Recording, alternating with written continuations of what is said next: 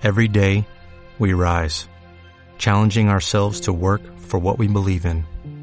At U.S. Border Patrol, protecting our borders is more than a job, it's a calling. Agents answer the call, working together to keep our country and communities safe. If you're ready for a new mission, join U.S. Border Patrol and go beyond. Learn more at cbp.gov/careers. Éramos tantos hermanos que no podía invitar a Jim a mi casa. Mi madre siempre arreglando lo que dejábamos tirado, cocinando, lavando ropa, ansiosa de comprar lavadora, aspiradora, licuadora, olla express, refrigerador eléctrico. El nuestro era de los últimos que funcionaban con un bloque de hielo cambiado todas las mañanas. En esa época mi madre no veía sino el estrecho horizonte que le mostraron en su casa. Detestaba a quienes no eran de Jalisco juzgaba extranjeros al resto de los mexicanos y aborrecía en especial a los capitalinos. Odiaba la colonia Roma porque empezaban a desertarla las buenas familias, y en aquellos años la habitaban árabes y judíos y gente del sur, campechanos, chiapanecos, tabasqueños, yucatecos. Regañaba a Héctor, que ya tenía veinte años, y en lugar de asistir a la Universidad Nacional en donde estaba inscrito, pasaba las semanas en el swing club y en billares, cantinas, burdeles. Su pasión era hablar de mujeres, política, automóviles, tanto quejarse de los militares, decía, y ya ven cómo anda el país cuando imponen en la presidencia a un civil.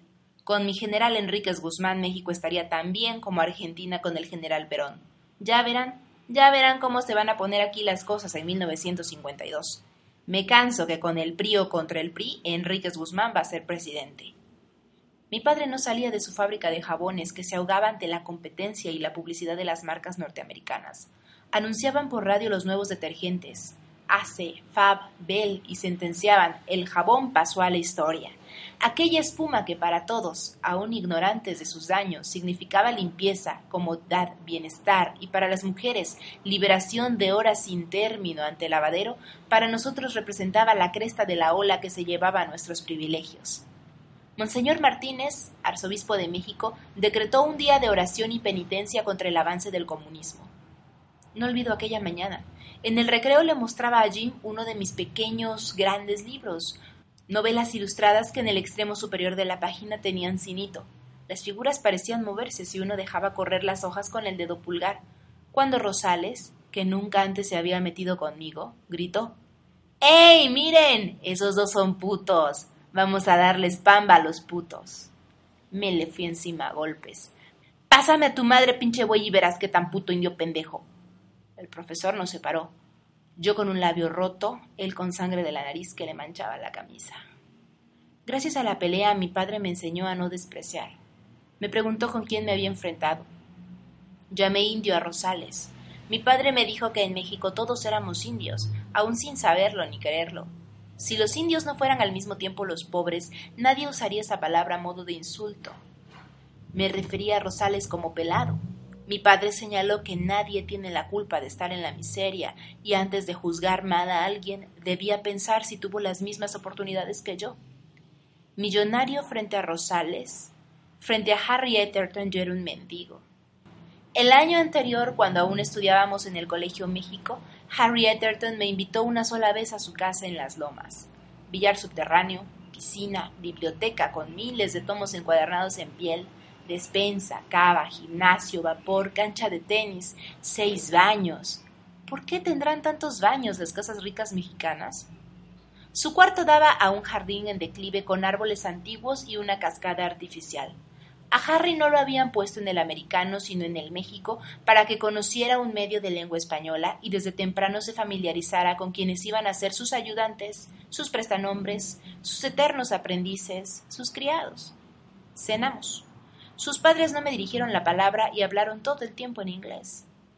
Honey, do you like the little Spike? He's a midget, isn't he? Oh, Jack, please. Maybe the poor kid is catching on. Don't worry, dear, he will not understand a thing. Al día siguiente, Harry me dijo, voy a darte un consejo, aprende a usar los cubiertos. Anoche comiste filete con el tenedor del pescado. Y no hagas ruido al tomar la sopa, no hables con la boca llena, mastica despacio trozos pequeños. Lo contrario me pasó con Rosales cuando acababa de entrar en esta escuela, ya que ante la crisis de su fábrica mi padre no pudo seguir pagando las colegiaturas del México. Fui a copiar unos apuntes de civismo a casa de Rosales. Era un excelente alumno, el de mejor letra y ortografía, y todos lo utilizábamos para esos favores.